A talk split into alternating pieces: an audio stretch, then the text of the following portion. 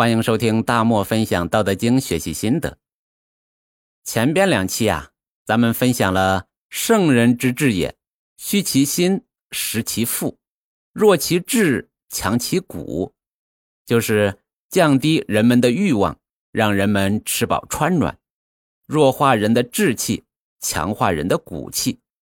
这样呢，就出来一个结果：恒使民无知无欲也。是夫之不敢。愚民派呀是这样解释的：温饱了，这老百姓就没有反抗诸侯的想法了，也没有太多占有土地等社会资源的欲望了。即使是出现一个有这种想法的，他也只能将想法埋在心底，不敢表露出来，因为百姓都觉得封建主和贵族是很好的。请问？那个人还敢于反抗吗？这个解释啊也太狭隘了。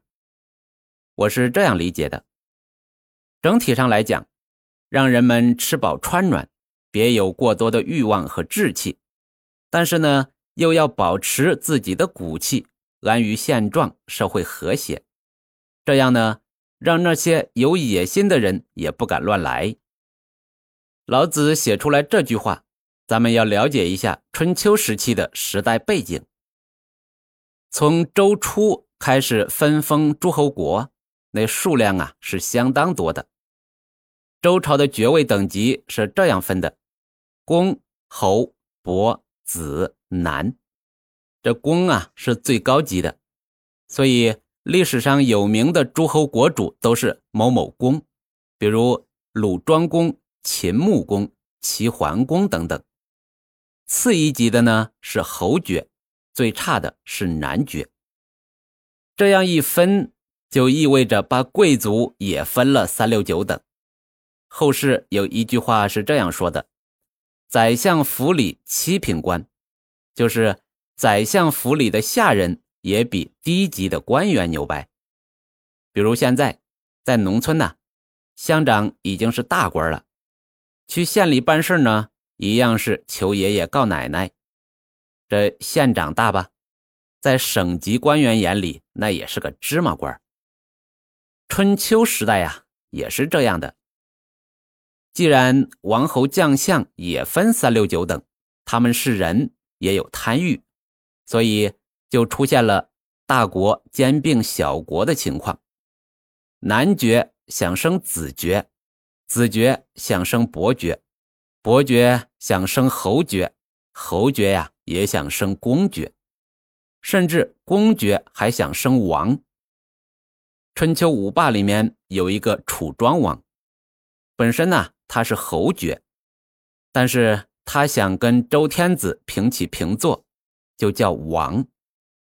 这楚国的势力够大，周朝中央朝廷啊也拿他没办法。有一些侯爵呢，志气就是要当霸主。越王勾践的故事大家都知道。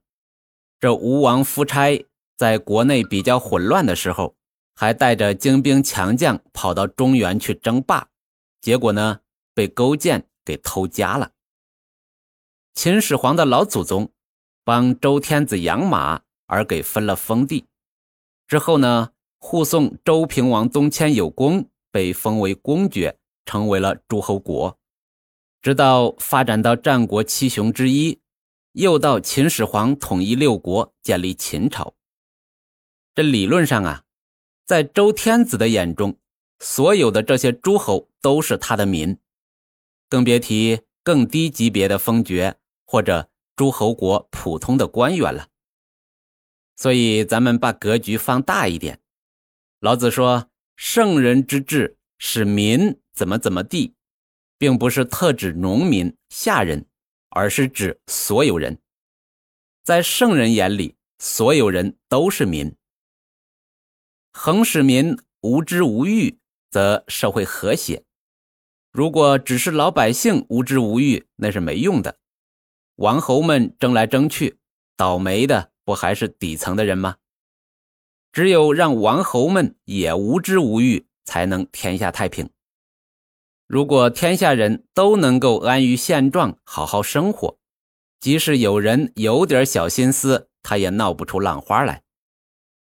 圣人之治里面不是有一项叫强其骨吗？就是增强所有人的骨气。在国与国的争斗中，如果所有人都是宁死不做亡国奴，我们不惹事儿也不怕事儿，就没有那么多国家兼并。有志气的人想试试呢，也要付出惨痛的代价。那在一个家庭里面，如果这个家庭的家教很好，就不会出二混子，因为他在被社会毒打之前已经被家教给收拾好了。这就是我对“恒使民无知无欲也，使夫之不敢”的理解。这样理解啊，我觉得更接近老子的原意，而不是把老子理解成愚民政策的始作俑者。最后，老子用了几个字总结了一下：“夫为而已，则无不治矣。”通行本写的是“为无为，则无不治”，其实意思呢？是一样的，这里呀又说到了无为。通常理解，无为是不妄为，让老百姓管理自己，只要上位者不过多的干涉社会运行，社会运行的就会很好。那真的会这样吗？这人呐，天生都是自私自利的，追求更多的享受是必然的。保暖思淫欲是事情发展的方向，圣人所做的一切其实是减缓这一发展过程。如果说无为就是少做，那么也太难为圣人了，也太相信人们的自觉性了。其实圣人已经做了很多，不尚贤，不贵难得之货，不陷可欲，其实啊是违背人性的。倡导违背人性的东西，其实就是压抑人性。所以，圣人时时刻刻都要干活，干啥活呢？虚其心，实其腹，弱其志，强其骨。这怎么能说无为少作为让民自化呢？怎么能说圣人无为则无不治呢？圣人但凡少为一点点，这欲治就会多一点。欲和智积攒多了，社会就乱了。那怎么解释“佛为而已，则无不治矣”这句话呢？这就要回到前边咱们讲的无为了。圣人呢，是悟了道的人。圣人之治，就是符合天之道制定的人之道的规则。天之道是什么？孕育万物，而不是为了自己，仅此而已。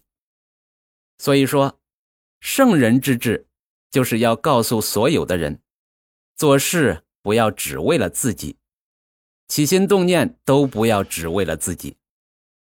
这里说的所有的人，包括王侯将相，包括王侯将相的下人、门生等等，还包括帮他们种地的农民。咱们说，贤是为名，祸是为利。欲是为乐，都是为了自己，图名、图利、图一乐，都是为了让自己过得更爽嘛。国君去争霸主，为的也是名利。用现在的心理学上解释，这是他们的自我实现的需求。这商人坑蒙拐骗，也是为了多挣点钱，可以多娶妻、多买地、多享乐。底层人士向上爬，也是为了更好的生活。士兵前线拼命冲锋陷阵，多数啊也是为了打胜仗立功，得到封赏，有名有利。咱们日常生活当中能够看到的，都是以自己为中心出发，所以到处充满了勾心斗角，都是想往自己的碗里多扒拉点圣人制定的人之道。要符合天之道，就是生活中不是只有自己一个人，自己做事不能只考虑自己的利益、自己的享乐，还要考虑周围的其他人。要让这个社会维持一种微妙的平衡，则社会和谐就是无不治。咱们平时有一句话说：“设身处地的想一想”，就是把自己换到别人的位置立场上去想一想，那样呢，做事就不会太绝，说话就不会太恶毒，利益分配呀就少了点冲突。李嘉诚说不挣最后一个铜板，因为他知道商人要合作共赢，而不是只有自己赢。在号称经营之神稻盛和夫的经营哲学里面有一句：“企业呀是为了员工的幸福生活而存在，所以他可以在查出胃癌之后，把自己的股份全部分给员工。”有一句话说的是：“幸福的家庭千篇一律，这个千篇一律啊，一定少不了一条，就是相互理解、相互支持、相互为对方考虑。”这天之道啊，没有实体，它不是为了自己；圣人呢，有实体，但是也不是为了自己，只是天之道的传话筒。如果人人都不只为自己，则天下太平，社会和谐，这就是我对这一章的理解。至于愚民思想，无为呀，就是少干涉老百姓的生活，理解的有点偏，格局啊也不够大。好了，第三章啊，咱们就分享完了。下一章又是天之道，咱们要习惯在天之道和人之道之间不断的跳跃。下一章啊是比较虚的。学起来也比较难，咱们下一期再见吧，关注我不迷路哦。